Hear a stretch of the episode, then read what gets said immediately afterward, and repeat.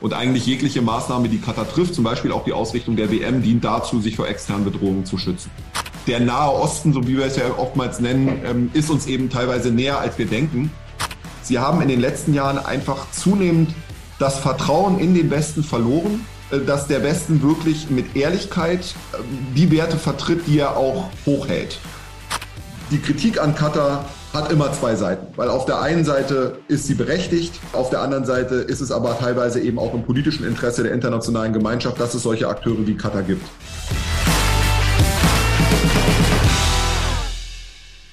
Herzlich willkommen, liebe Hörerinnen und Hörer, zum Macht was Podcast. Wir sprechen heute über eine Weltregion, die zuletzt doch durchaus in aller Munde war und der eine oder die andere euch sich wahrscheinlich gefragt hat, warum eigentlich?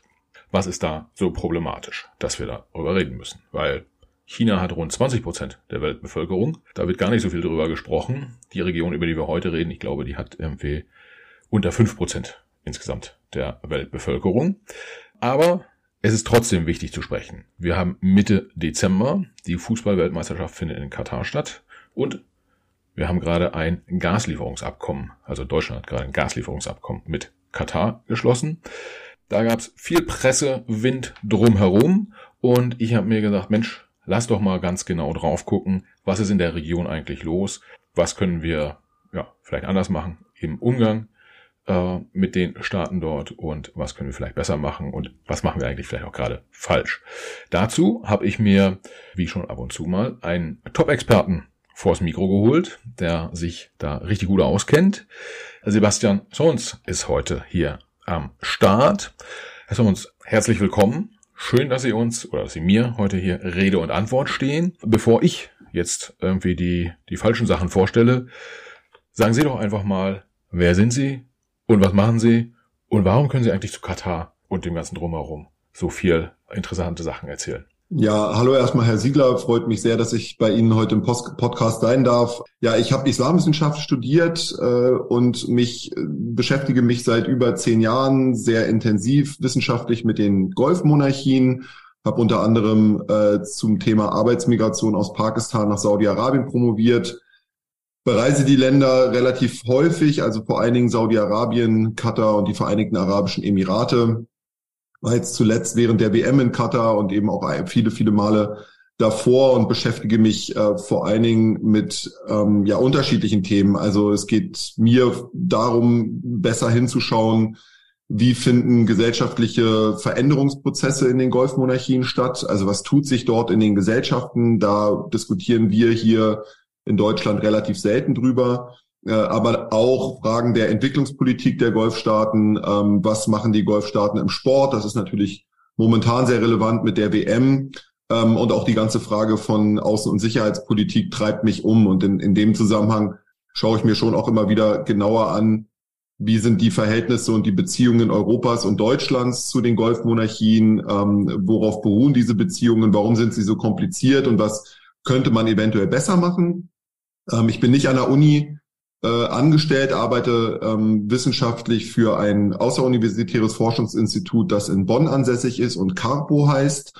Äh, wir machen dort Forschungsprojekte, aber eben auch Dialogformate, versuchen eben vor allen Dingen Menschen, die normalerweise nicht miteinander reden, aus der Region, aus dem Nahen und Mittleren Osten zusammenzubringen ähm, und ins Gespräch zu bringen. Auch das mit Sicherheit etwas, äh, was manchmal in der öffentlichen Debatte ein wenig zu kurz kommt, äh, so dass es äh, in meiner Arbeit viel um Wissenschaft, aber eben auch um ja das Verstehen und das Zuhören geht, äh, wenn man mit Menschen aus der Region spricht. Ein sehr wichtiger Punkt vielleicht in dem Zusammenhang, das Capo, für, für das Sie für das Sie arbeiten, wo Sie, wo Sie forschen. Können Sie da noch zwei, zwei Sätze dazu sagen, ein bisschen, ähm, damit die Hörerinnen und Hörer auch ein bisschen Transparenz haben, ähm, wie wird das finanziert beispielsweise und wer steht dahinter, wie man so schön sagt? CARPO ist die Abkürzung für Center for Applied Research in Partnership with the Orient, ähm, ist 2014 gegründet worden ähm, und äh, ist ein, ein relativ kleines Institut, das sich ausschließlich über Projektmittel finanziert. Das heißt, ähm, wir setzen unterschiedliche Projekte für unterschiedliche Auftraggeber um, ähm, vor allen Dingen aus Europa und Deutschland äh, und ähm, werden für diese Projekte angestellt und bezahlt, ähm, kriegen also keine institutionelle Förderung, sondern äh, sind sozusagen darauf angewiesen, immer wieder mit äh, konkreten Projektideen dann auch mögliche Geber davon zu überzeugen, dass unsere Ideen Sinn machen. Äh, und, und unter anderem ist, ist, ist die EU einer unserer Geber oder das Auswärtige Amt beziehungsweise ähm, auch, auch andere ähm, europäische äh, Ministerien und, äh, und Institutionen. Das heißt, Sie liefern quasi auch mehr oder weniger direkt oder indirekt auch politischen Entscheidungsträgern äh, in Deutschland, in der, in der EU auch Know-how sozusagen zu, ähm, damit die dann ähm, ja verstehen, wie sie mit äh, zum Beispiel den Golfmonarchien umgehen. Also Robert Habeck hat sie angerufen, bevor er nach Katar geflogen ist, oder? ähm, nein, Robert Habeck hat mich nicht angerufen, bevor er nach Katar geflogen ist. Ähm, aber klar, ich und andere Kolleginnen ähm, stehen auch mit Politikerinnen, mit Abgeordneten, ähm, ähm, ja, mit, mit politischen Vertreterinnen immer wieder im Kontakt. Ähm, äh, und Beratung ist so ein großes Wort, was tatsächlich dann, glaube ich, etwas häufiger in die Irre führt.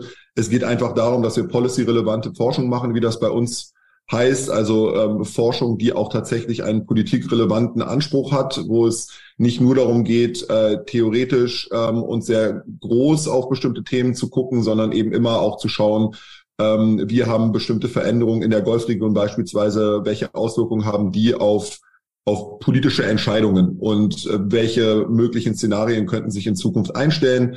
Also so etwas wie, ähm, also man bezeichnet das ja dann auch als Think Tank Arbeit, also als Denkfabrik, ähm, äh, wo quasi eben unterschiedliche Welten zusammenkommen. Einerseits eben stark die wissenschaftliche Forschung, die natürlich ähm, empirisch oder, oder eben auch quantitativ begründet sein muss und dann gleichzeitig daraus auch eine Analyse ziehen, die dann für politische Entscheider ja greifbarer ist und, und auch handhabbar ist. Und ähm, äh, das äh, ist eigentlich eine sehr spannende Arbeit, die ähm, natürlich an der einen oder anderen Stelle auch sehr kompliziert und sehr komplex ist, gerade wenn man zu den Golfmonarchien arbeitet, aber äh, die eben dann auch in den letzten Monaten, ähm, gerade eben aufgrund der WM, aber eben auch aufgrund der Energiekrise ein bisschen an Bedeutung gewonnen hat. Und mein Eindruck ist schon, dass, äh, dass politische Akteure sich jetzt etwas mehr dafür interessieren, in Klammern müssen, als sie das vielleicht äh, vor dem Angriffskrieg gegen die Ukraine machen mussten. Ja, das, das ist doch super. Dann lassen Sie uns doch mal in die, in die Vollen gehen sozusagen und auch mal äh, auch ein paar greifbare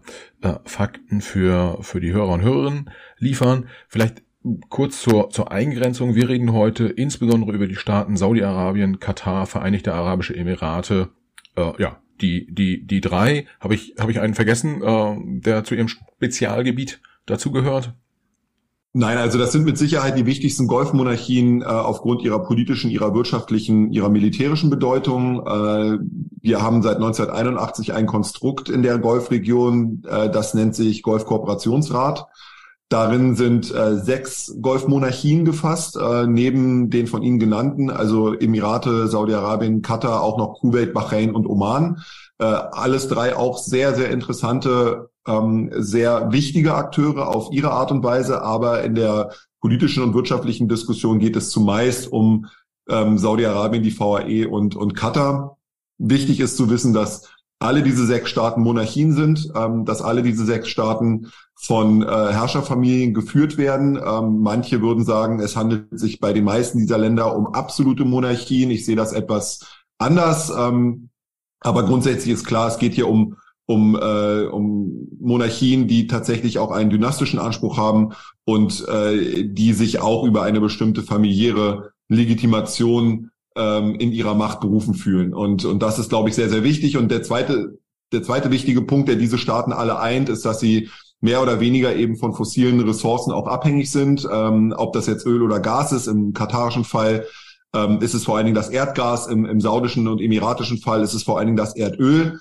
Ähm, das trifft auch für die anderen Golfstaaten zu, aber in einem geringeren Maße, sodass auch äh, quasi der die Verfügbarkeit von fossilen Ressourcen auch darüber bestimmt, wie wohlhabend, wie einflussreich und wie mächtig die Golfstaaten sind. Und da ist Saudi-Arabien und Katar eben ähm, deutlich besser aufgestellt als zum Beispiel ein Land wie Oman. Ja, wenn wir auf die auf die Länder gucken, dann was ich ja, so als Nicht-Experte naiv draufgeschaut. Wir sind ja Saudi-Arabien, äh, wir haben denn, äh, das ist eine Monarchie, Katar, als erstes bin ich dann irgendwie auf die Vereinigten Arabischen Emirate gestoßen und gesagt, Mensch, da gibt's ja sowas wie Abu Dhabi. Die sind ja bei Manchester City, ja, mein Lieblingsthema Fußball, sehr, sehr, sehr, sehr aktiv. Hm, wie kann das, wie, wie passt das zusammen? Also äh, die anderen beiden, so klass klassisches ja, Königtum, äh, nenne ich, nenn ich das mal. Ähm, die Vereinigten Arabischen Emirate scheinen aber noch ein bisschen anders aufgestellt zu sein. Das ist, ist das so, ein, so eine Sammlung kleiner Königreiche oder wie kann man das beschreiben? Ja, so kann man das ein wenig umschreiben. Ähm, die Vereinigten Arabischen Emirate, wie der Name schon sagt, ist ein Zusammenschluss von sieben Emiraten, also sieben, ähm, ich sag mal, Herrschertümern, in denen bestimmte Familien die Macht haben. Ähm, das ist vor 50 Jahren sind die Vereinigten Arabischen Emirate unabhängig geworden von äh, den Briten, äh, so wie äh, einige andere Golfstaaten auch und standen lange eben auch unter der Kontrolle und der Mandatsherrschaft der Briten. Ähm, und damals gab es dann die Entscheidung tatsächlich eben quasi Bundesstaaten zusammenzuschließen, also ein, in gewisser Art und Weise ein föderales System in den Emiraten aufzubauen ähm, wo die äh, Entscheidungsprozesse ähm, ja in gewisser Art und Weise aufgeteilt sind. Allerdings muss man sagen, dass sich ähm, in diesen sieben Emiraten zwei als sehr dominant herauskristallisiert haben und das ist zum einen Abu Dhabi. Ähm, Sie hatten es gerade schon angesprochen, das mächtigste Emirat, in dem auch die Herrscherfamilie der Al-Nahyan äh, das Sagen hat, dass tatsächlich dann auch die Emirate mitregiert und Mohammed bin Zayed Al-Nahyan ähm, der Kronprinz und Präsident der VAE ist der wichtigste Mann im Staat. Äh, und das zweite Emirat, das uns sicherlich auch ein sehr bekanntes ist, Dubai quasi die Finanz- und Tourismushochburg äh, der Emirate, äh, während Abu Dhabi eben vor allen Dingen über die Erdölvorkommen verfügt und dementsprechend zum Beispiel während der Finanzkrise auch die anderen Emirate, insbesondere Dubai, ja so ein bisschen aus der finanziellen Patsche helfen musste, äh, weil Dubai äh, damals ähm, sehr stark in den Strudel, in den Abwärtsstrudel äh, der Finanzkrise gerutscht war, 2008, 2009 ähm, und eben selbst kaum über Ölressourcen verfügt. Und dann mussten sozusagen ähm, die Nachbarn äh, aus Abu Dhabi einspringen. Und das hat quasi das Mächteverhältnis innerhalb der Emirate auch nochmal zugunsten Abu Dhabis verschoben. Das heißt, es ist schon richtig, dass äh, die Vereinigten Arabischen Emirate eine gewisse Sonderrolle spielen innerhalb der Golfmonarchien. Und das zeigt eben auch, dass unser Blick von außen, dass es sich dabei quasi ja um, um sehr ähnliche Systeme handelt, oftmals gar nicht stimmt, sondern dass äh, innerhalb der eigenen oder innerhalb der jeweiligen Golfmonarchien sehr viele heterogene und unterschiedliche Zustände vorherrschen, sei es was die Herrscherstruktur angeht, sei es was die gesellschaftliche Struktur angeht, die demografische Größe, die Zusammensetzung zwischen Einheimischen und Ausländern ähm, und so weiter. Das, das sind alles Punkte, die uns oftmals fremd sind, äh, weil wir uns nur recht oberflächlich mit diesen ähm, äh, Monarchien beschäftigen und äh, das führt dann oftmals eben dazu, dass wegen dieser fehlenden Differenzierung ähm, der eine oder andere Blick dann auch zu eindimensional wird. Und das hat man zum Beispiel auch in den letzten Wochen bei der Diskussion um Qatar und die WM gesehen, ähm, äh, die natürlich sehr kritisch war und auch zu Recht sehr kritisch geführt wurde, aber wo man einfach auch sagen muss, dass eben bestimmte gesellschaftliche Entwicklungen in Katar, aber auch in anderen Golfmonarchien, wir kennen sie einfach nicht und dementsprechend ist es für uns dann auch schwer, tatsächlich eine differenzierte und eine ja auch, auch abwägende Einschätzung zu geben. Ja, jetzt differenziert und abwägend sind wir, sind wir oft nicht unterwegs, insbesondere wenn man sich auf LinkedIn und Twitter äh, bewegt, leider, leider Gottes.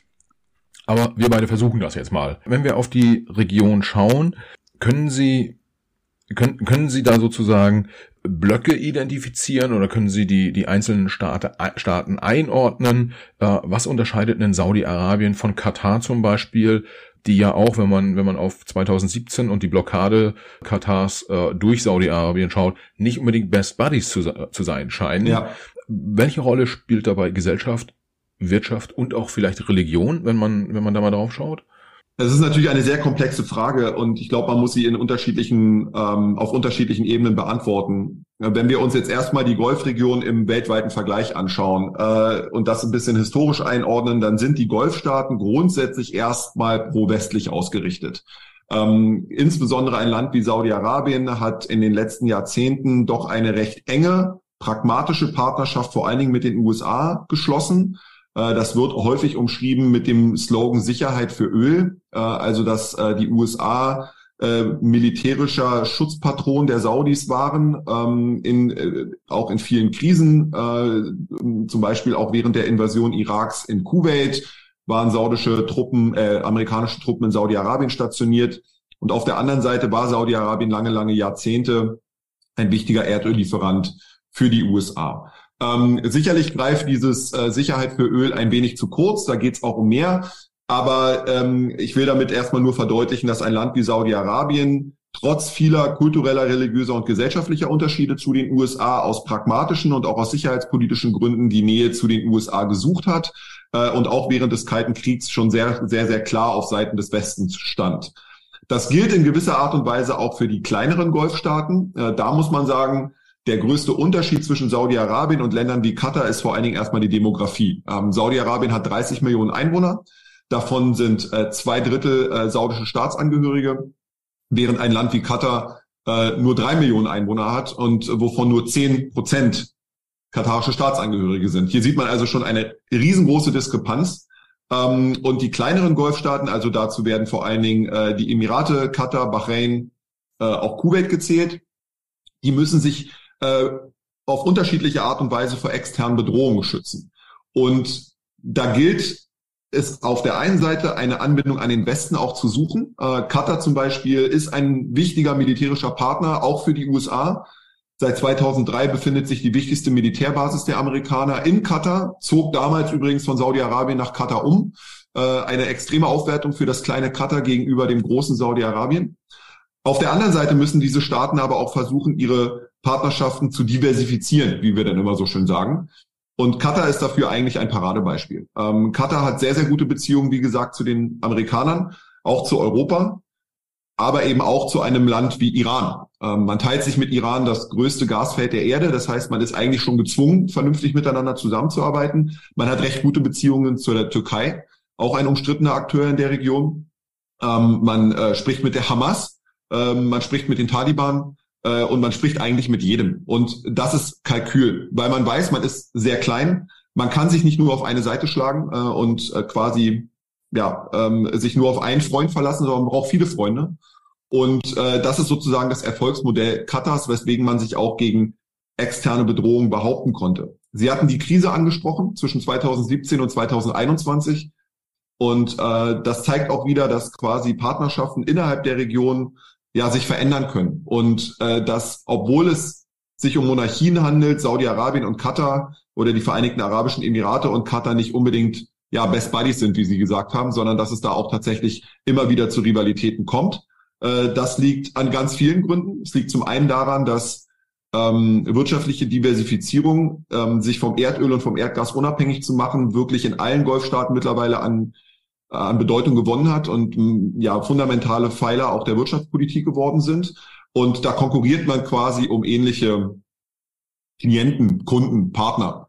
Ähm, das heißt, Saudi-Arabien, Katar, die Emirate investieren sehr stark in den Tourismus, in die Unterhaltungsbranche, in den Sport, in die Kultur und sind deswegen auch Rivalen und stehen in wirtschaftlicher Konkurrenz miteinander.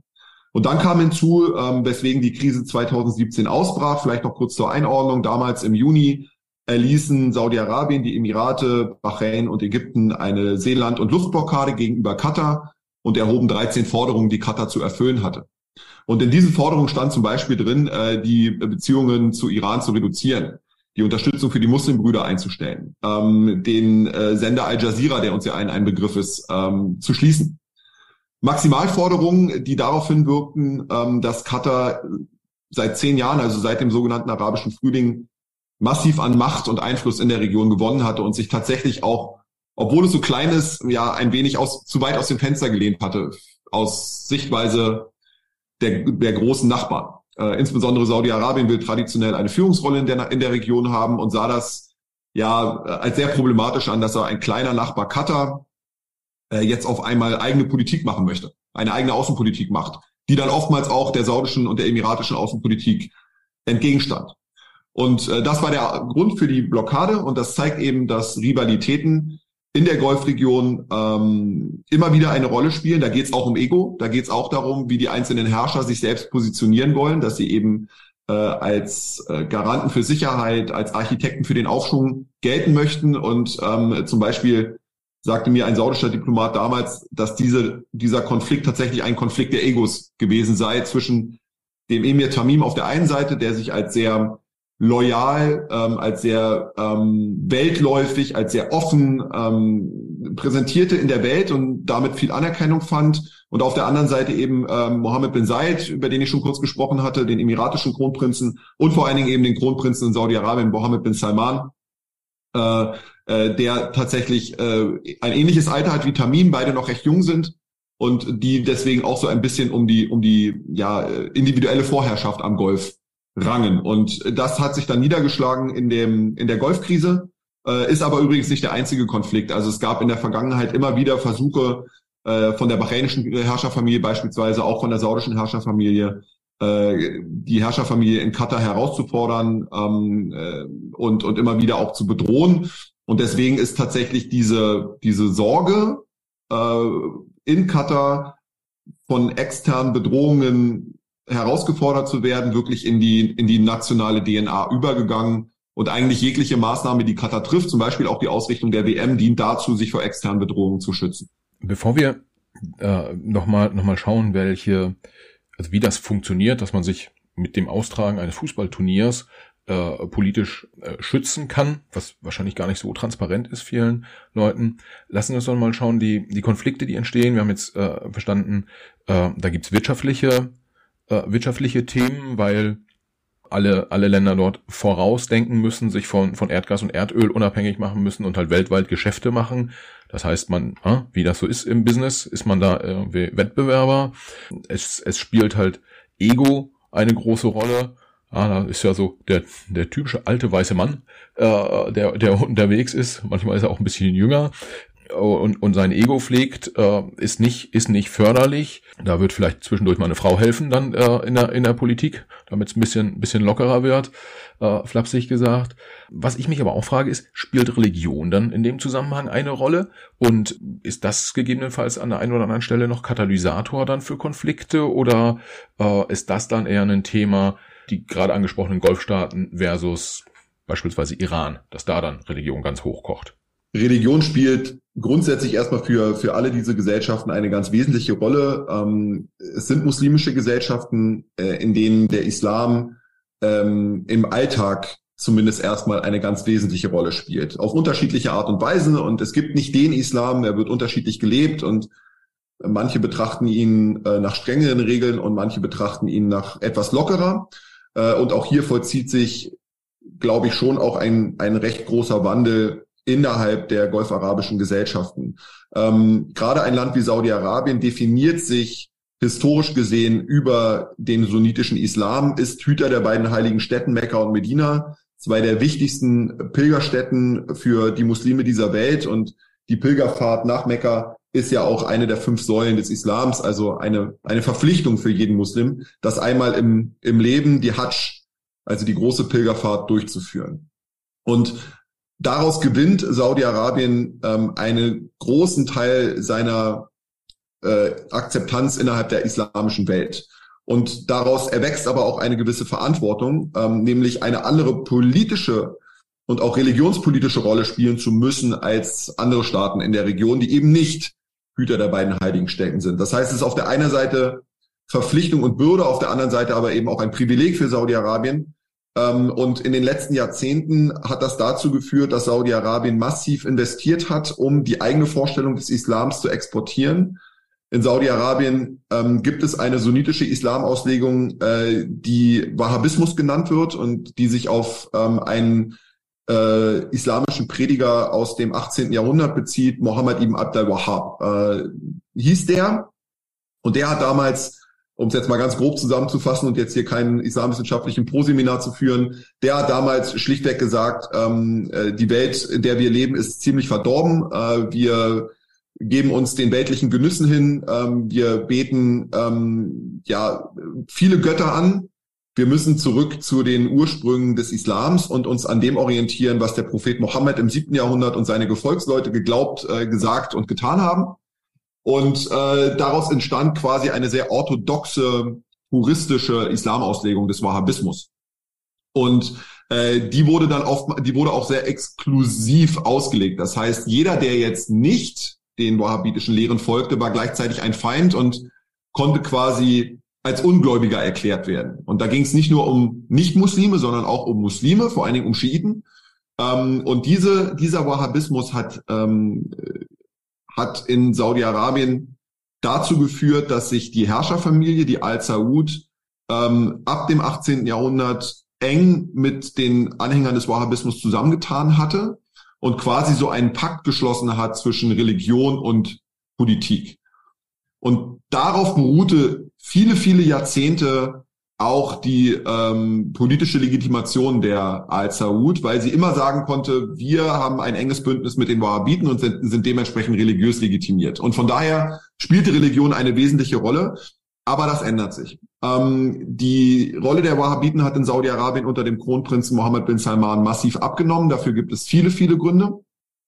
Ein Grund ist, dass äh, in allen Golfstaaten äh, zwar Religion weiterhin wichtig ist, aber nicht mehr so stark politisch instrumentalisiert wird, sondern stattdessen versucht man eher einen nationalistischen Kurs einzuschlagen. Also man versucht stärker die Nation in den Vordergrund zu stellen, äh, auch natürlich die Herrscherfamilie, die jeweiligen Herrscherfamilien als als quasi Zentrum, als Fixpunkt für die Nation und versucht so eine nationale Identität herauszubilden über Kultur, über Bildung, ähm, über Geschichtsschreibung und so weiter. Das, das, das klingt ja, äh, wenn ich da kurz einhaken darf, klingt ja so ein bisschen so wie kennen wir aus Europa. Also ich nenne sie mal irgendwie Strömungen im christlichen Glauben, die sich miteinander behaken äh, bis bis ins geht nicht mehr bis äh, 30 Jahre Krieg. Ähm, mhm. äh, es geht darum, der König sozusagen, der von Gott quasi bestimmt ist und äh, vom, vom Papst wird der Kaiser gekrönt. Also alles, das sind sehr viele Themen, äh, wo wir, wenn wir als Europäer draufschauen, die uns heute vielleicht fremd erscheinen mögen oder, oder anders, die wir aber, wenn wir die europäische Geschichte angucken, auch vor nicht allzu langer Zeit auch, auch erlebt haben. Halt, könnte, kann man das, kann man das sagen? Es gibt so, so Parallelen auch. Ja, man kann das in gewisser Art und Weise sagen, ähm, dass es da durchaus Parallelen gibt. Ich warne aber davor, das jetzt wirklich miteinander zu vergleichen, weil die, die zeitlichen, die geografischen, die politischen Umstände dann doch sehr unterschiedlich sind.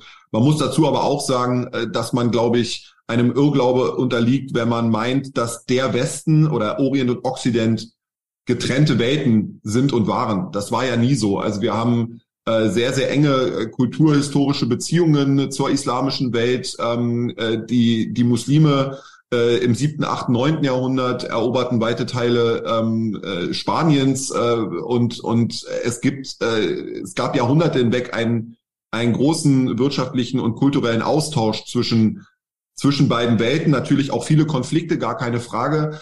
Ähm, aber dementsprechend gibt es gibt es hier durchaus ja auch, auch viele Gemeinsamkeiten und, und der Nahe Osten, so wie wir es ja oftmals nennen, ähm, ist uns eben teilweise näher, als wir denken. Und dementsprechend ähm, sind die Entwicklungen, die wir jetzt sehen, also auch ähm, wie sich Religionspolitik verändert, wie sich der, der Gedanke über den Nationalstaat verändert in den Golfstaaten, ähm, für uns teilweise auch zu Recht sehr unverständlich, aber äh, teilweise auch gar nicht so weit weg. Da gebe ich Ihnen durchaus recht.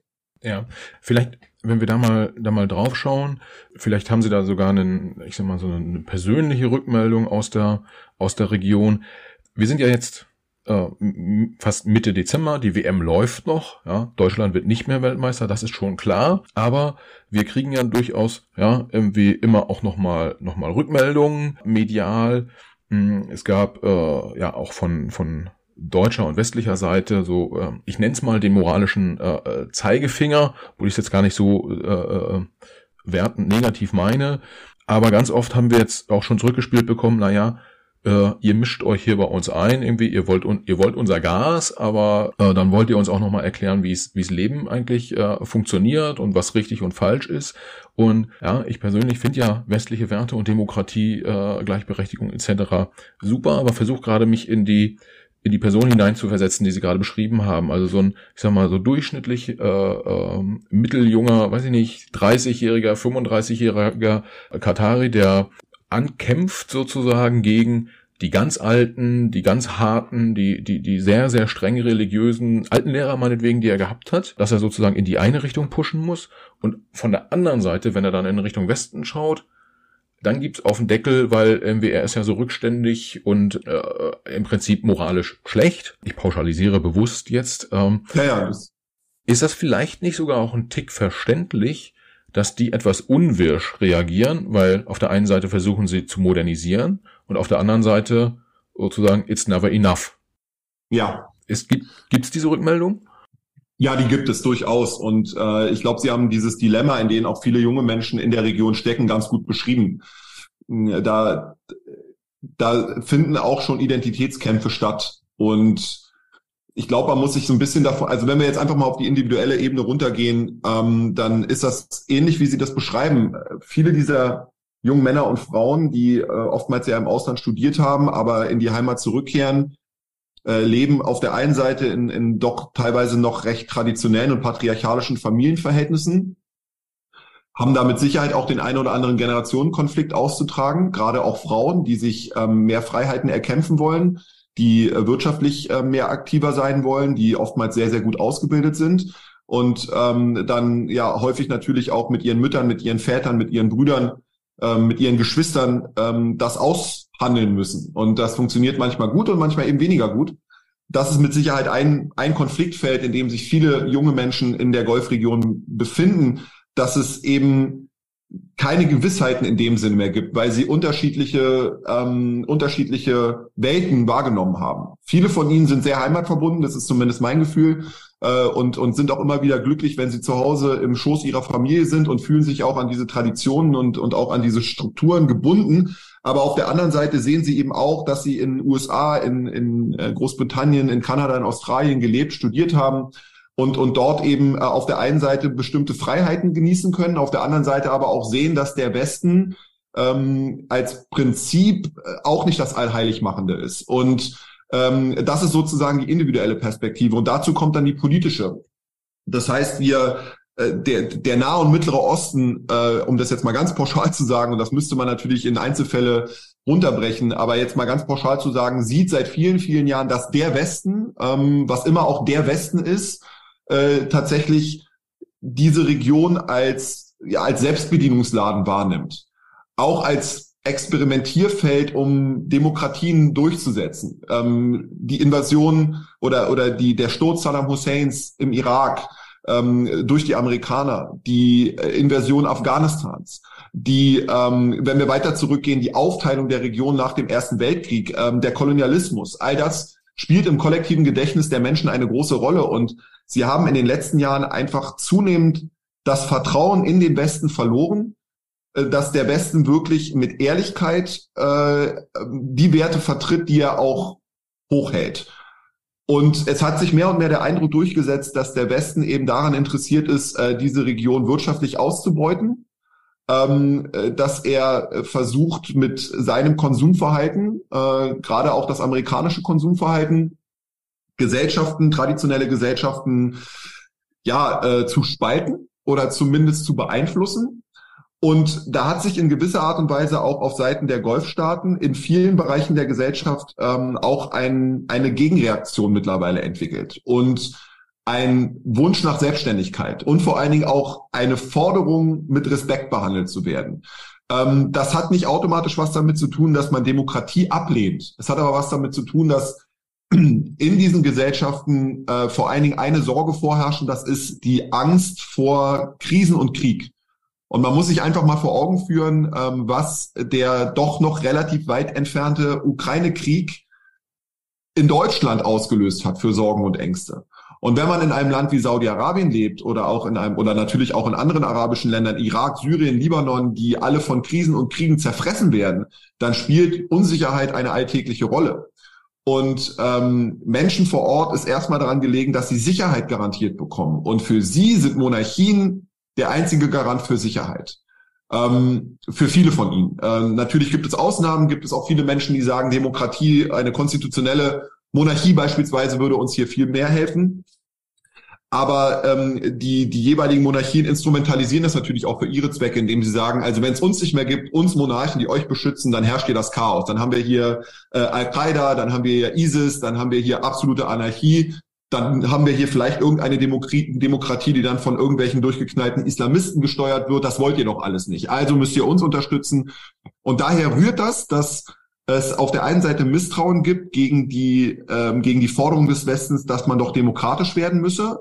Man fühlt sich da unverstanden, ähm, nicht respektiert genug. Und auf der anderen Seite gibt es eben diesen großen Wunsch nach Sicherheit und nach Stabilität, der in einer Region, die eben historisch gesehen sehr fragil ist, ähm, ja auch irgendwie menschlich nachvollziehbar ist. Und, und ich glaube, diesen Konflikt, den versteht man hier nicht so richtig. Und ähm, dann gibt es, wie jetzt die letzten Wochen auch zeigen, ja durchaus auch ähm, verhärtete Fronten. Und äh, dann argumentiert die katarische Seite eben sehr harsch und spricht von Doppelmoral, von Eurozentrismus, von Diffamierungskampagnen.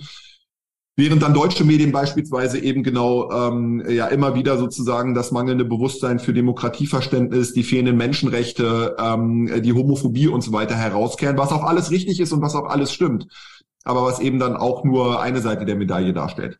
Ja, wenn, wenn wir uns das so anschauen, wie kriegen wir es gemanagt? Auf der einen Seite diese wirtschaftliche und gesellschaftliche Zusammenarbeit und auf der anderen Seite aber unsere demokratischen Grundwerte nicht aus dem Blick zu verlieren. Das ist, glaube ich, die Gretchenfrage, ähm, die man ja nicht nur in Bezug auf Katar oder die anderen Golfmonarchien, sondern eben auch auf Russland, China und andere autoritäre Systeme beantworten sollte und die einfach nicht immer zu beantworten ist. Ähm, ich versuche es trotzdem mal. Grundsätzlich würde ich sagen, dass wir in allererster Linie uns in der Politik darüber Gedanken machen sollten, in welchen Bereichen haben wir ein legitimes Interesse daran, mit Ländern wie Katar zusammenzuarbeiten und in welchen Bereichen nicht. Und äh, es gibt durchaus Bereiche, wo das zwingend notwendig ist. Äh, Energie hatten Sie schon angesprochen, Wirtschaft, darüber lässt sich, glaube ich, gar nicht streiten. Und die Golfmonarchien sind einfach zu wichtig geworden, als dass man sie ignorieren kann, ob man das jetzt will oder nicht. Ähm, das ist die Realität. Und äh, der, die Energiekrise zeigt das nochmal wie unter einem Brennglas, dass wir unsere Energiepartnerschaften diversifizieren müssen und äh, da ist Katar, Saudi-Arabien, die Vereinigten Arabischen Emirate sind da eben wichtige Alternativen, äh, die sehr professionell, sehr langfristig und sehr, äh, ja, ich sage jetzt mal, profitorientiert arbeiten und damit auch in gewisser Art und Weise berechenbar sind. Und auch das spielt ja eine wesentliche Rolle. Es gibt aber auch andere Bereiche, in denen es durchaus möglich ist, mit den Golfmonarchien besser zusammenzuarbeiten. Da muss man aber immer genau hinschauen, welche Risiken geht man ein. Und solche Bereiche sind zum Beispiel Entwicklungspolitik, Migrationsmanagement, die Förderung von Kulturaustausch, äh, die, die engere Zusammenarbeit in der Wissenschaft, ähm, äh, in der, bei erneuerbaren Energien beispielsweise, Studierendenaustausche etc. Das klingt jetzt alles erstmal so ein bisschen arg soft ja, und nicht so wirklich nach harter Politik. Am Ende des Tages sind aber diese Bereiche tatsächlich deswegen wichtig, weil man damit ähm, eine gewisse, ein, zumindest Informationen ähm, schafft zu Gesellschaften, die man bisher nicht kennt und damit auch eine gewisse Sensibilität. Ich will nicht sagen, äh, dass man damit dann alles glaubt, was dort passiert. Das ist ein großes, eine große Gefahr. Man darf sich nicht vor den Karren spannen lassen von autoritären Regimen. Man darf sich nicht instrumentalisieren lassen. Man muss das immer wieder kritisch hinterfragen. Was, welchen Zweck verfolgt damit ein bestimmtes, ein bestimmter autoritärer Staat? Auf der anderen Seite, und das zeigt eben die Diskussion um die WM, fehlt uns dieses Wissen. Und ohne diese, übrigens auf beiden Seiten, auch das Wissen in den Golfmonarchien über Deutschland ist relativ gering. Und immer nur Stereotyp oder oftmals Stereotyp. Und hier tatsächlich über menschliche Zusammenkünfte, über den Versuch, auch unterschiedliche Meinungen zusammenzubringen, ähm, ein gewisses Verständnis zu schaffen, eine gewisse Grundlage zu schaffen und auch kritisch mit in einen Dialog zu gehen, miteinander und nicht nur übereinander zu reden. Das halte ich, glaube ich, für sehr notwendig und das gibt es einfach mit den Golfstaaten bisher zu wenig. Und das hat dazu geführt, dass wir eine extreme Diskrepanz haben zwischen der politischen Wahrnehmung der Golfstaaten und der öffentlichen Diskussion. Die politische Wahrnehmung, auch die wirtschaftliche Wahrnehmung ist, mit, ist, ist ja so, wie Sie es beschrieben haben. Das sind Partner für uns, die sind verlässlich. Wir brauchen das Öl, wir brauchen das Gas mehr denn je. Wir sind glücklich und zufrieden, wenn der katarische Investitionsfonds bei RWE, bei, bei Volkswagen oder in die Deutsche Bank investiert, weil das sind verlässliche Investoren, die sich in der Regel nicht einmischen in, ähm, in Betriebsstrategien. Auf der anderen Seite haben wir eine öffentliche Diskussion, die davon weitestgehend abgekoppelt ist. und die sehr, sehr kritisch, teilweise überkritisch über diese Regierungen und über diese Gesellschaften spricht. Und diese Diskrepanz gilt es, gilt es meiner Meinung nach aufzulösen, indem auch Politik sich besser erklärt, besser kommuniziert, warum ein, ähm, eine Energiepartnerschaft mit Katar notwendig ist und was man darüber hinaus auch noch machen möchte. Und da fehlt mir einfach die Strategie. Da fehlt mir in der deutschen Außenpolitik die Strategie in den letzten Jahren, äh, wie gehen wir proaktiv mit den Golfmonarchien um? Ähm, welche Hebel und Instru nicht Hebel, welche Instrumente haben wir zur Verfügung, äh, die über die wirtschaft reine wirtschaftliche Zusammenarbeit hinausgehen. Und wenn man das definiert hat, wenn man das auch gegenüber seiner eigenen Bevölkerung und auch gegenüber den Partnern am Golf kommuniziert, kann man auch sagen, okay, wir arbeiten eng mit euch zusammen. Wir wollen zum Beispiel im Entwicklungsbereich, entwicklungspolitischen Bereich mehr machen. Und da geht es auch darum, eben Frauen und junge Menschen in anderen Ländern zu fördern und zu unterstützen. Und da möchten wir gerne mehr mit euch tun, aber auch nach unseren Regeln. Und das muss man eins, das ist einzelfallabhängig. Das kann man nicht, äh, man kann das nicht pauschal sagen, geht das oder geht das nicht. Und ich glaube, wir müssen uns einfach davon verabschieden, dass Demokratieförderung in diesen Ländern nicht maßgeblich sein kann für unsere Politik, aber dass wir schauen sollten, in welchen anderen Bereichen Klimawandel, Jugend- und Frauenförderung, Bildung und so weiter, gibt es Ansätze, wo man zumindest einen Teil seiner Werte auch gemeinsam mit den Golfstaaten durchsetzen kann, ohne dass man Gefahr läuft, sich sozusagen abhängig davon zu machen. Das, das bedeutet doch, dass wir sowohl politisch als auch wirtschaftlich und gesellschaftlich eigentlich für unser Handeln äh, mit nicht nur den Golfstaaten, auch mit China beispielsweise ich sag mal so, moralische Leitplanken brauchen. Innerhalb dieser Leitplanken können wir, können wir dann schauen, was machen wir gesellschaftlich, was machen wir wirtschaftlich auch, auch äh, äh, mit, miteinander, ähm, was machen wir sicherheitspolitisch gegebenenfalls auch miteinander. Und ja, ich, ich bin ja nicht der Experte, aber mein Eindruck ist, dass diese Leitplanken egal ob in Bezug auf Russland oder in Bezug auf China oder auch auf die auf die Golfmonarchien, dass die gar nicht so ganz klar definiert sind und äh, dass gerade deshalb äh, gegebenenfalls sozusagen der so die Moralkeule einfach noch mal stärker geschwungen wird, weil es diesen gesellschaftlichen Konsens bei uns gar nicht gibt. Wie gehen wir mit diesen Ländern um? Ja, da stimme ich Ihnen zu. Es geht, denke ich, viel um Glaubwürdigkeit und um Haltung. Ähm, das sind jetzt auch zwei große Begriffe, die man erstmal runterbrechen sollte und mit Inhalt füllen muss. Aber wenn man sich momentan die Wahrnehmung Deutschlands in den Golfmonarchien anschaut, dann wird immer viel davon gesprochen, dass Deutschland eben keinen klaren Plan hat ähm, und keine klaren Interessen formuliert. Äh, und auch wenn sie dann Werte äh, formulieren, die auch relativ vage bleiben. Ähm, wenn man auf der einen Seite die Menschenrechte einfordert in einem Land wie Saudi-Arabien, auf der anderen Seite aber aus, aus wirtschaftspolitischen Gründen dann doch sich bereit erklärt, militärisches Material an Saudi-Arabien zu liefern, dann ist das unglaubwürdig. Dann entspricht das nicht einer werteorientierten Außenpolitik aus meiner Perspektive. Ja, wichtiger Punkt finde ich äh, an der Stelle auch, äh, gerade mit den Waffenlieferungen. Ich habe noch zwei Themen. Wir sind jetzt schon, äh, also schon, schon, schon fast ein Stündchen dabei, aber ich habe noch zwei Themen, die ich gerne äh, kurz mit Ihnen besprechen wollen würde. Das eine ist, äh, machen wir machen wir gleich zum Schluss äh, das Thema Engagement im Sport, ja, WM, großes großes Stichwort, aber nicht das einzige. Das andere ist auch nochmal internationale Netzwerke und welche Rolle spielen dort die die arabischen Staaten. Ich sage mal ein Beispiel in, im 2021, als der äh, Abzug der, der Bundeswehr und der amerikanischen ja, oder der westlichen Truppen sozusagen aus Afghanistan anstand, äh, hat man ja über äh, Katar quasi mit den Taliban gesprochen.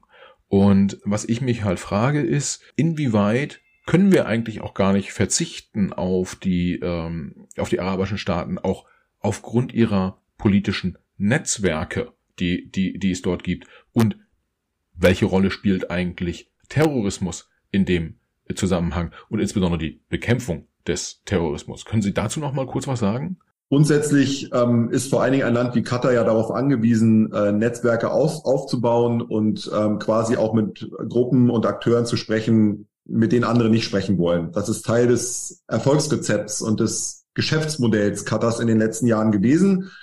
Und äh, das hat halt, äh, das hat auch Früchte ge gezeigt. Und ein Beispiel hatten Sie genannt. Ohne Katar wäre die Evakuierung aus Afghanistan in der Kurzfristigkeit ähm, und auch in dieser Überstürztheit wahrscheinlich gar nicht möglich gewesen. Und ohne Katar wären eben auch die Verhandlungen mit den Taliban nicht möglich gewesen, ähm, weil man braucht am Ende einen Mittler, der sich nicht zu schade ist und zu fein dafür ist, mit solchen Akteuren zu sprechen. Äh, auch die Unterstützung der Hamas im Gazastreifen ist ein zweischneidiges Schwert. Auf der einen Seite kritisieren wir, dass Katar humanitäre Hilfe an die Hamas im Gazastreifen liefert und damit sozusagen auch eine Organisation unterstützt, die in manchen Gebieten der Welt als auf der Terrorliste steht. Und auf der anderen Seite ähm, ist dieses Engagement explizit willkommen auf israelischer und amerikanischer Seite, weil sie auch kein Interesse daran haben, dass die humanitäre Katastrophe im Gazastreifen noch größer wird, man aber selbst dorthin keine Hilfsleistungen ähm, erbringen möchte und dementsprechend auf ein Land wie Katar zurückgreift. Das heißt, ähm, die Kritik an Katar hat immer zwei Seiten, weil auf der einen Seite ist sie berechtigt, äh, auf der anderen Seite ist es aber teilweise eben auch im politischen Interesse der internationalen Gemeinschaft, dass es solche Akteure wie Katar gibt. Das gleiche gilt für den Terrorismus. Sicherlich ist ein Land wie Saudi-Arabien ideologisch mit daran beteiligt gewesen, äh, Terroristen dieser Welt ja zu inspirieren. Äh, ich hatte vorhin schon über den Wahhabismus gesprochen und ähm, man kann, man kann, glaube ich, guten Gewissens sagen, dass zwar nicht jeder Wahhabit ein Terrorist ist, aber jeder Terrorist, jeder Dschihadist mal irgendwann mit wahhabitischen Lehren in Berührung gekommen ist. Und dementsprechend hat Saudi-Arabien da eine Verantwortung. Ähm, und 15 der 19 Attentäter des 11. September waren saudische Staatsangehörige und Osama bin Laden war saudischer Staatsangehöriger, bevor ihn das saudische Königshaus den Pass entzogen hat. Um das nur mal zu, noch mal kurz, kurz zu sagen. Das ist aber auch wieder nur die eine Seite der Medaille. Die andere Seite der Medaille ist, dass nach 9-11 Saudi-Arabien selbst in den Fokus von, von Al-Qaida gerückt ist. Es gab ähm, äh, viele tödliche Anschläge auch von Al-Qaida auf saudischem Territorium. Und Saudi-Arabien hat, so wie andere Golfstaaten auch, auch auf den Druck der USA hin, ähm, äh, seine Regularien und seine Kontrollmechanismen verbessert, äh, seine Antiterrorgesetze verbessert, die Zusammenarbeit mit äh, internationalen Geheimdiensten, auch mit Deutschland verbessert, ähm, um tatsächlich Informationen bereitzustellen und auch um den Antiterrorkampf professioneller zu führen, weil irgendwann quasi äh, Pandoras Box geöffnet war und man einfach den Geist nicht mehr in die Flasche bekommen hat. Man hat über Jahrzehnte hinweg eben äh, dschihadistisches Gedankengut gefördert und irgendwann haben sich dann äh, die Geförderten gegen den eigenen Förderer gerichtet. Und äh, das ist dann natürlich nicht mehr im, im Interesse des saudischen Königshaus, weil damit die eigene Macht angegriffen wird. Und dementsprechend ist der Kampf gegen den Terrorismus mittlerweile ähm, äh, nicht nur ein reines Propagandamittel, sondern tatsächlich auch ernst gemeint äh, in vielen Golfmonarchien. Das heißt nicht, dass es nicht nach wie vor auch ähm, in gewisser Art und Weise Unterstützung für dschihadistische Gruppierungen gibt, aber in viel, viel geringeren Umfang, als das noch vor 20 Jahren der Fall war. Und dementsprechend ähm, spielt äh, der Kampf gegen den Terrorismus eben auch eine wichtige Rolle in der politischen Zusammenarbeit mit den Golfstaaten. Und egal mit wem man spricht, in, ob in Deutschland oder in den USA oder in Frankreich, die viel mehr Kenntnisse zu der geheimdienstlichen Zusammenarbeit haben als ich, alle sagen, dass es da eine sehr vertrauensvolle Kooperation gibt und dass der Informationsaustausch sich deutlich verbessert hat und dass, dass offenbar da auch gewisse Lehren gezogen wurden aus diesen katastrophalen Entscheidungen in den letzten Jahrzehnten in den Golfmonarchien selbst. Ähm, das heißt, auch hier sieht man wieder, wie komplex diese Thematik ist und dass es da eben nicht nur gut oder böse gibt oder schwarz oder weiß. Ja, wenn man im Prinzip könnte man ja so äh, sagen, Beziehungsstatus Doppelpunkt kompliziert. Das ist es wohl, ja. Aber ja, die Welt an sich ist ja kompliziert und damit müssen wir halt irgendwie klarkommen und äh, ja, es, Pauschalurteile funktionieren halt tatsächlich selten. Vielleicht letzte Runde, wenn ich äh, die letzten Jahre zurückschaue. Katar hat investiert in Paris Saint-Germain. Ähm, da sind über eine Milliarde Euro, äh, wenn ich es richtig sehe, in, äh, äh, reingeflossen. Abu Dhabi hat Manchester City gekauft und ja, stellt dem Guardiola dort jedes Jahr ein, ein Mega-Budget zur Verfügung. Im letzten Jahr, ja, ich glaube, letztes Jahr war es, hat ja. der saudi-arabische Staatsfonds Newcastle United gekauft.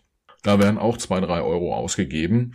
Und also mal abgesehen davon, dass ich persönlich nicht nachvollziehen konnte, dass äh, die Fans von Newcastle United auf der Straße getanzt haben, äh, nachdem dort dieser Staatsfonds einge, äh, eingestiegen ist, weil ich habe dann vielleicht auch die, die typisch deutsche moralische äh, Brille gedacht, Mensch, das sind doch die, die auch mal einen Journalisten umbringen lassen, wenn es nicht so richtig funktioniert für sie. Fand ich so persönlich nicht gut und habe da die Freude nicht so ganz verstanden. Was mich aber noch fast noch mehr interessiert hat, sozusagen so kleines äh, journalistisches äh, äh, Denken dabei.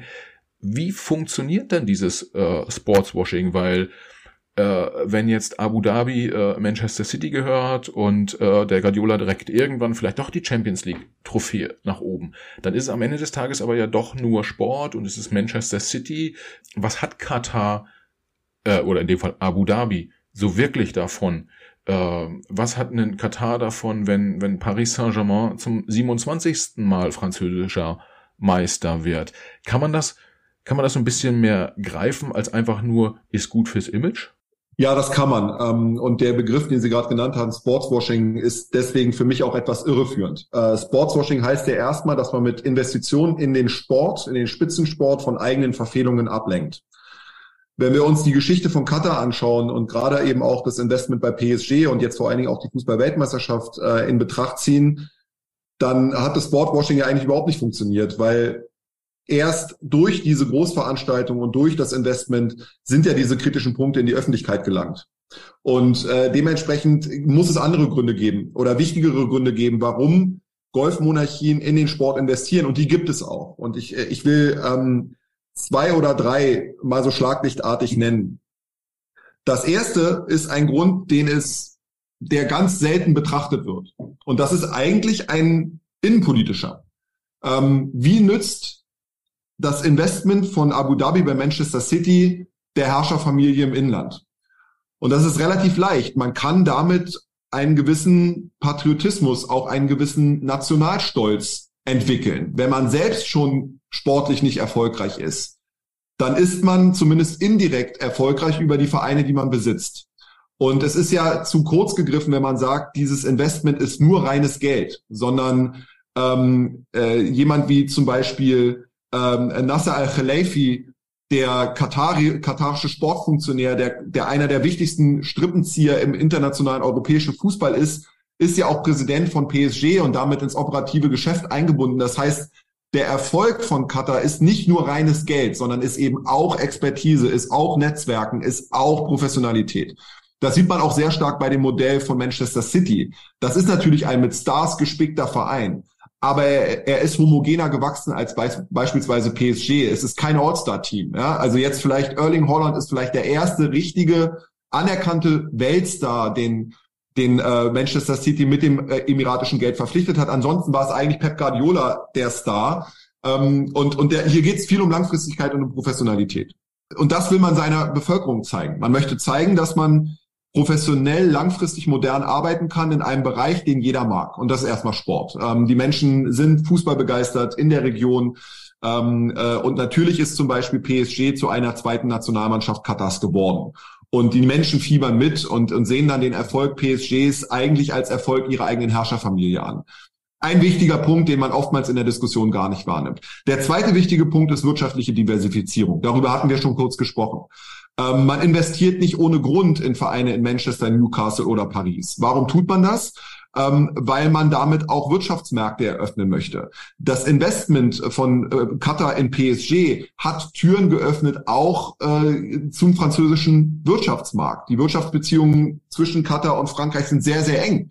Ähm, ohne die engen Beziehungen äh, zu Nicolas Sarkozy oder Michel Platini hätte es wahrscheinlich die Weltmeisterschaft gar nicht gegeben. Und hier spielt PSG einfach eine Rolle ähm, weil man damit Arbeitsplätze schafft, weil man damit auch Geld nach Frankreich bringt und gleichzeitig dann zum Beispiel im militärischen Bereich von Frankreich profitiert.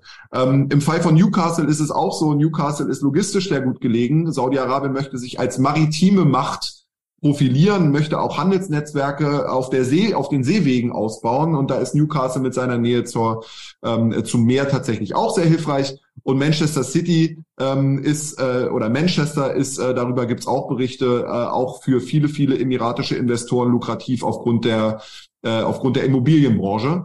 Und das ist sozusagen der zweite wesentliche Grund, äh, wirtschaftliche Diversifizierung herzustellen. Und dann noch ganz kurz ein dritter Punkt. Äh, natürlich geht es um Aufmerksamkeit Aber es geht nicht nur darum, äh, die Länder ähm, attraktiver zu machen, sondern es geht vor allen Dingen auch darüber, bestimmte Staatsfirmen bekannter zu machen. Und da sind vor allen Dingen die, die nationalen Fluglinien zu nennen. Also äh, Qatar Airways, äh, ja nicht nur ähm, Sponsor mittlerweile von PSG und von vielen anderen Fußballvereinen, sondern ja auch von Bayern München, ähm, Emirates, äh, die, die emiratische äh, Staatsairline Etihad, ähm, äh, auch Namensgeber zum Beispiel des Stadions von, von, von Arsenal London und so weiter und so fort. Also es geht hier auch darum, ähm, die Golfstaaten über ihre Fluglinien als Touristendestinationen bekannter zu machen. Und man sieht hier auch wieder diesen diese golfinterne Rivalität. Äh, da, das ist sehr interessant, sich anzuschauen.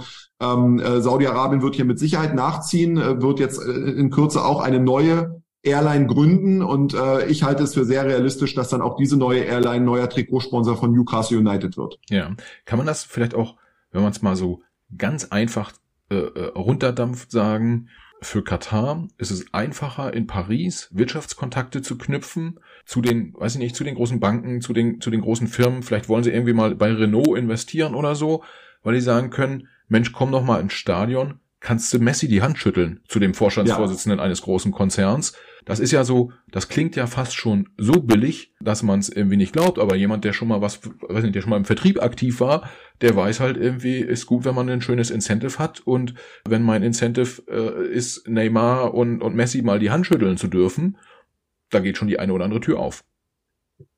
Absolut, aber das ist ja auch nichts Ungewöhnliches. Also so funktioniert ja Sportbusiness. Also die Logen bei Bundesliga-Vereinen sind ja auch nicht nur dafür da, dass irgendwie Menschen sich die Fußballspiele angucken, sondern sind natürlich auch Räume für Netz zum Netzwerken. Und selbstverständlich ähm, wenn man einen attraktiven Kunden einlädt, äh, sich ein Spiel bei einem Bundesligisten anzuschauen, äh, dann, dann ist das auch ein Incentive, dann ist das auch ein Entgegenkommen, äh, dann macht man es einfach dem Kunden angenehmer. Ich meine, Fußball verbindet Leute und in der in Europa spielt Fußball einfach eine entscheidende Rolle auch für ja für das Wohlbefinden vieler Menschen und äh, und dass sich das die Golfstaaten zunutze machen, ist ja erstmal nicht verwerflich. Am Ende des Tages verändern sie aber natürlich durch ihre Investitionen den Sport und Lassen Sie mich vielleicht noch einen Satz dazu sagen, ähm, zu Ihrer Bemerkung vor, von vor ein paar Minuten, als Sie meinten, Sie können nicht nachvollziehen, warum die Fans äh, den Eintritt von, von, New, äh, von, von, von Saudi-Arabien bei Newcastle United gefeiert haben. Ich glaube, das hat was damit zu tun, dass wir in Deutschland eine andere Fußballkultur leben. Dass bei uns ähm, der Einstieg von Investoren immer noch sehr verpönt ist und äh, dass ja selbst so Konstrukte wie RB Leipzig oder die, die TSG Hoffenheim und selbst Bayer Leverkusen ja immer noch sehr umstritten sind, weil sie die Traditionsvereine herausfordern. Und dieses Denken gibt es, glaube ich, auf der Insel nicht. Ähm, wenn man sich anschaut, dass ähm, ich glaube, über die Hälfte aller Premier Leagueisten äh, mittlerweile äh, ausländischen Investoren gehören, nicht nur aus dem Golf, sondern auch aus Asien oder aus Amerika. Und dass über die Hälfte aller, äh, aller Erstligisten auch ihr Trainingslager in den Golfstaaten aufschlagen ähm, dann gibt es dort einfach ein anderes Bewusstsein dafür. Das ist die lukrativste Liga der Welt, die am meisten Geld umsetzt und das kann auch nur dann dadurch funktionieren, indem eben viel Geld von außen reinfließt. Äh, dadurch hat die Liga einen Wettbewerbsvorteil, den äh, die Bundesliga eben nicht hat. Äh, und wir haben uns auch zu, aus guten Gründen dafür entschieden, hier nicht jedem Investor Tür und Tor zu öffnen. Und ich glaube, dass eben ein Land wie Katar oder auch Saudi-Arabien sich das dreimal überlegt, ob man in Deutschland investiert. Katar hat das bei Bayern München getan und sieht eben, dass das wirklich auch Gegenwind gibt aus der Fanszene. Ähm, und es ist fraglich, ob, ob der Vertrag nochmal verlängert wird nächstes Jahr. Also äh, da ist Deutschland mit Sicherheit auch nochmal ein Ausnahmefall äh, im Vergleich zu, zu Großbritannien oder im Vergleich zum Beispiel auch zur, zur französischen Liga. Ja, das, dieses Thema mit Investoren im Fußball, da glaube ich, kann man sogar einen, einen extra äh, Podcast zu machen. ja. Habe ich auch mal mit dem, mit dem Raphael Honigstein schon mal drüber gesprochen. Aber äh, tatsächlich äh, hatte ich auch verstanden, dass es in England anders funktioniert. Mir ging es in dem Fall tatsächlich um diese Thematik Khashoggi und äh, äh, Saudi-Arabien. Da, das habe ich eher in Zusammenhang gebracht, aber prinzipiell haben Sie recht. Wir Deutsche haben natürlich nicht nur auf die vielen Themen, die wir heute besprochen haben, sondern auch auf den Fußball noch einen, noch einen ganz anderen Blick als ja der Durchschnittsweltbürger, um es mal, um's mal so zu, zu, zu formulieren. Und letzter Satz von meiner Seite da zum Thema äh, Sportinvestments. Wenn man sich das anguckt, wie das funktioniert, dann muss man ja fast schon sagen, mit der Milliarde, die bei PSG reingeflossen sind, hat Katar den Weltfußball relativ durchgeschüttelt. Am Ende des Tages ist das aber eine Investition in der Größenordnung, wo man sagt, wenn parallel noch für ein paar hundert Millionen Euro Gaslieferverträge abgeschlossen werden äh, äh, und hier und da äh, Milliarden investiert werden in Unternehmen, die sich dann weiterentwickeln, dann ist es für, für Katar jetzt auch nicht unbedingt irgendwie ein Rieseninvestment gewesen, sondern einfach wohl überlegt Geld investiert. Definitiv. Also diese 1,4 Milliarden, die da an Ablösesummen geflossen sind in den letzten zehn Jahren, sind im Vergleich zu dem, was Katar auf der Welt investiert, was Katar auch in den Ausbau der Infrastruktur im Vorfeld der WM investiert hat. Da stehen ja 220 Milliarden Dollar im Raum, natürlich Peanuts. Und, und dementsprechend ähm, ist das mit Sicherheit für die traditionelle Fußballwelt ein Schock gewesen und wird auch weiterhin ein Schock sein, weil einfach ähm, äh, quasi ins, Newcomer ins Konzert der Großen einfallen, die sich bisher den Kuchen unter sich aufgeteilt haben und da auch mit unlauteren Mitteln vorgehen. Ähm, und das ist eine sportpolitische Frage ähnlich wie sich auch die FIFA die Frage stellen muss, äh, sind diese Vergabekriterien noch richtig? Muss sich wahrscheinlich auch die UEFA die Frage stellen, äh, inwieweit eben ähm, auch, auch solche Investitionen äh, den Wettbewerb verwässern. Aber am Ende des Tages ist es, glaube ich, eine Frage von Angebot und Nachfrage. Und nach wie vor ist die Nachfrage ist da äh, auch wenn es auch wenn's eine, eine große Gruppe von kritischen Fußballfans mittlerweile ein Glück gibt.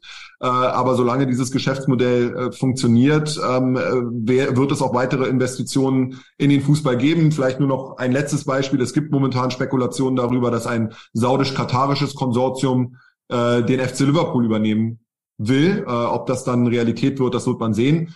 Aber äh, diese, also diese Geschichte ist eben noch nicht zu Ende erzählt. Ja, da geht da geht's noch weiter. Aber guter, guter, äh, guter Punkt, können wir nochmal hinweisen auf unseren äh, Podcast mit Marc Kosige, das ist nämlich der Manager von Jürgen Klopp, den wir auch schon mal äh, hier bei uns hatten. Hört mal rein, äh, dann, dann äh, hört ihr, wie der Jürgen da in Liverpool so arbeitet, den das dann ja auch betreffen würde.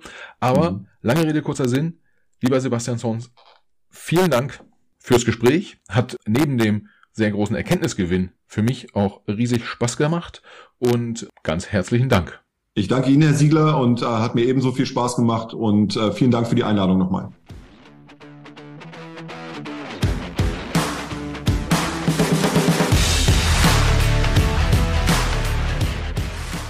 Liebe Hörerinnen und Hörer, vielen Dank fürs Zuhören. Schön, dass ihr auch dieses Mal wieder dabei wart. Für die Macherinnen und Macher unseres Podcasts, inklusive meiner Person, Michael, der ja hier netterweise äh, diesen Podcast hosten darf, für uns alle wäre es das größte Kompliment, wenn ihr dem Macht was Podcast eine 5-Sterne-Bewertung und einen positiven Kommentar auf Apple Podcast oder einer anderen von euch genutzten Podcast-App hinterlasst. Wir freuen uns auch, wenn ihr dem Macht was Podcast auf Instagram, Facebook, LinkedIn oder Twitter folgt. Schreibt uns dort gern Nachrichten, kommentiert unsere Episoden, übt gern auch Kritik und macht uns gern auch Vorschläge für Gäste, die ihr mal bei uns im Gespräch hören wollen würdet. Vielen Dank viele Grüße und bis zur nächsten Folge. Alles Gute, bis dahin. Ciao.